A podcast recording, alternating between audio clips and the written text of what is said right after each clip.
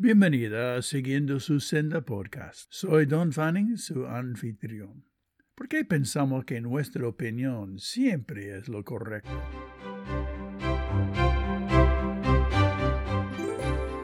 Mandamiento hoy es no seas presumido. Romanos 12, versículo 16 dice, Unánimes entre vosotros, no altivos, sino asociándoos con los humildes. No seáis sabios en vuestra propia opinión. ¿Cómo puede la gente pecadora que ha edificado opiniones egoístas e infladas en cuanto a sí mismos llevarse bien con otros? Hmm. El contexto de este pasaje comienza en Romanos capítulo 12, versículos 9 a 16, que describen lo que conducirán a la armonía y la unidad. Aquí les doy mi traducción parafraseada. Cuando nos amamos o cuidamos mutuamente, deberíamos hacerlo sin presunción o interés propia. Deberíamos odiar la pornografía y la maldad sensual y unirnos a cosas buenas y sanas. Deberíamos desarrollar nuestra relación con un afecto familiar, mostrándoos honor y dándonos prioridad los unos a los otros.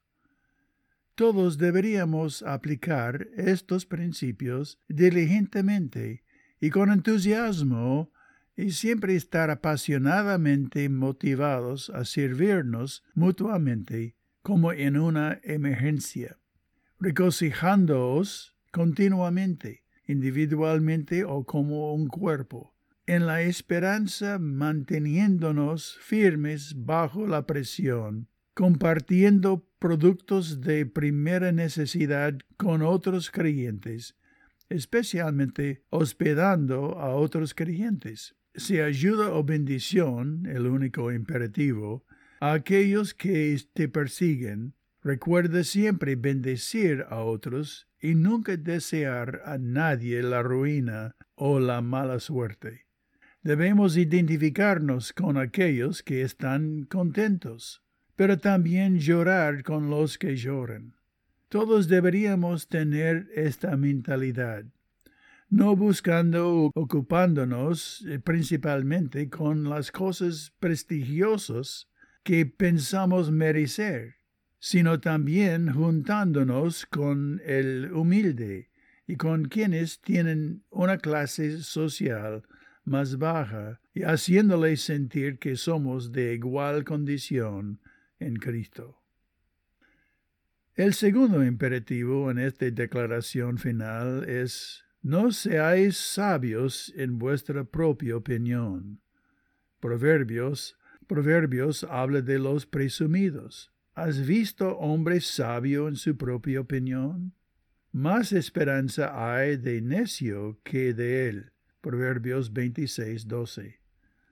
Este tipo de necio es alguien lleno de sí mismo, que odia cualquier tipo de corrección o conocimiento que no venga de él capítulo 18, versículo 2. Viene de la creencia que mi perspectiva de la realidad es la única opinión que importa. El necio de la Biblia es el típico narcisista, centrado en sí mismo. Conozcamos estos rasgos mayormente en nosotros mismos y demos pasos para enfocarnos en las necesidades de otros más que en nuestros propios deseos o grandeza.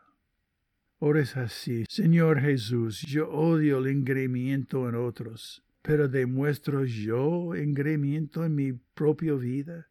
Enséñame a valorizar la humildad más que querer siempre tener la razón, o querer que todos conozcan mi grandeza. Por favor, Señor, no dejes que me conviertas en un necio ante tus ojos.